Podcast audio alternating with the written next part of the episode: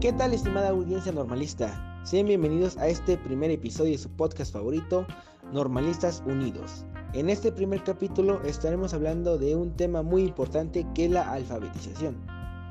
Pero como bien sabemos, existen muchos tipos de alfabetización.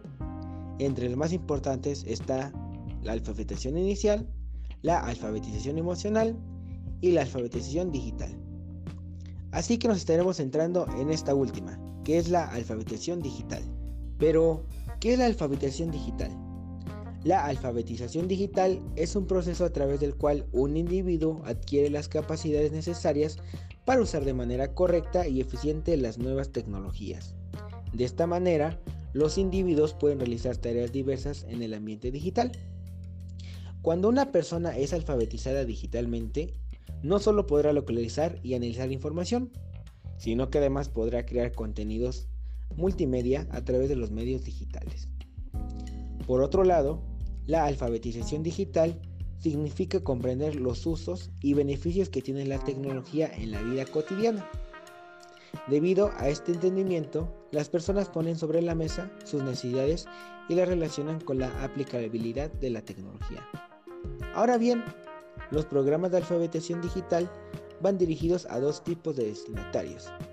Los niños que están aprendiendo a relacionarse con el mundo que los rodea y los adultos que están en proceso de adaptación al cambio.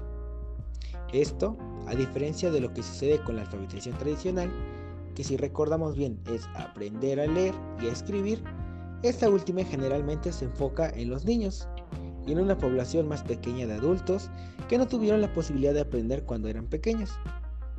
Como sucede con muchos procesos, los niveles de alfabetización comienzan desde lo más básico hasta lo más complejo.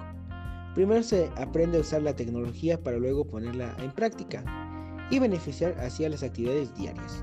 La alfabetización digital cuenta con tres niveles que son 1. Aprendizaje de uso. En este primer nivel, los usuarios aprenderán a utilizar los dispositivos tecnológicos y las diferentes herramientas digitales.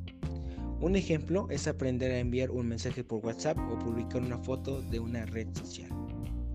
2. Comprensión de uso. El segundo paso es identificar y ser conscientes de cómo la tecnología afecta la vida, la beneficia y la vuelve eficiente. 3. Creación de contenidos digitales. Por último, la alfabetización digital debe facilitar la comunicación.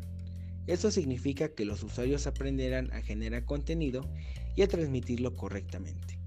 Eso también implica determinar a quién está dirigido y qué mensaje se quiere dejar con él. En muchas ocasiones se tiende a pensar que los niños y jóvenes ya vienen preparados para usar esta tecnología, cosa que no es verdad. Los niños y jóvenes se ubican en el tercer nivel de alfabetización. La gran mayoría ya saben cómo usar los dispositivos tecnológicos y cómo crear y publicar contenido de interés.